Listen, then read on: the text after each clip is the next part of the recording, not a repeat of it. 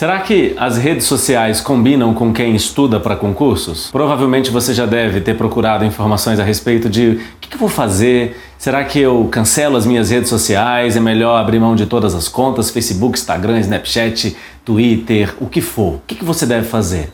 Eu quero te explicar agora como usar as redes sociais e não comprometer os seus estudos e sim usar as redes sociais para alavancar o seu conteúdo. Uma coisa é certa: enquanto aquilo está exercendo controle sobre você, precisa ser evitado até que você assuma controle sobre a situação. Exemplo, um cartão de crédito que faz você gastar o que você não tem com aquilo que você não precisa. Então você compra o que não precisa com dinheiro que não tem, só porque o cartão de crédito está facilitando. Primeira coisa a se fazer é abrir mão do cartão de crédito. Mas será que é interessante ficar uma vida inteira sem cartão de crédito? Não. Quanto antes você assumir controle sobre isso, melhor para que você viva os benefícios do cartão de crédito. Quais são os benefícios do cartão de crédito? Consolidar todas as suas despesas em uma única data, receber milhas e talvez viajar de graça. Esses são alguns dos benefícios de ter um cartão de crédito. Então eu não posso te dar uma orientação sobre as redes sociais, e eu usei o cartão de crédito como um exemplo apenas. Eu não posso te dar uma orientação extremista. Não, continue usando do seu jeito, isso é extremo. Ou pare de usar totalmente, também é extremo. E o extremo, ou seja, a falta ou o excesso, sempre é ruim. A primeira dica: toda orientação que você recebe, que faz você eliminar a sua rede social totalmente, é ruim. Ou que você continue usando de qualquer jeito, também é ruim.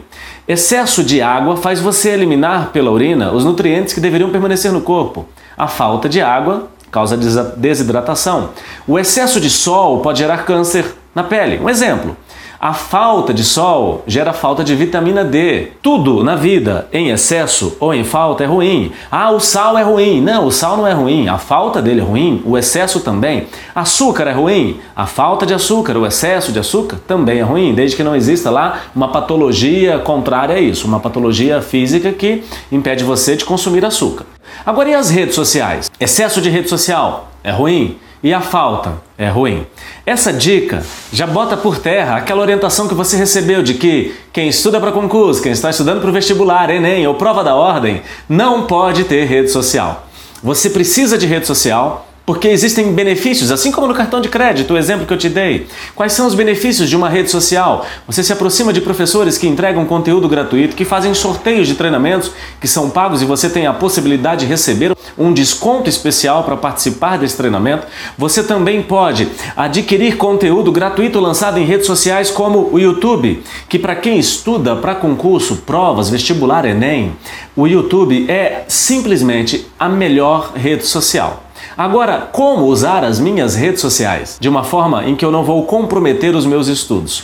Estabeleça no seu cronograma momentos fixos para você acessar as redes sociais. Estabeleça o melhor horário para você acessar o Instagram, o Facebook, ver as notícias das pessoas que você segue, porque você tem interesse por conteúdo, ou das pessoas que você ama, porque você também pode suprir emocionalmente quem te ama de forma virtual.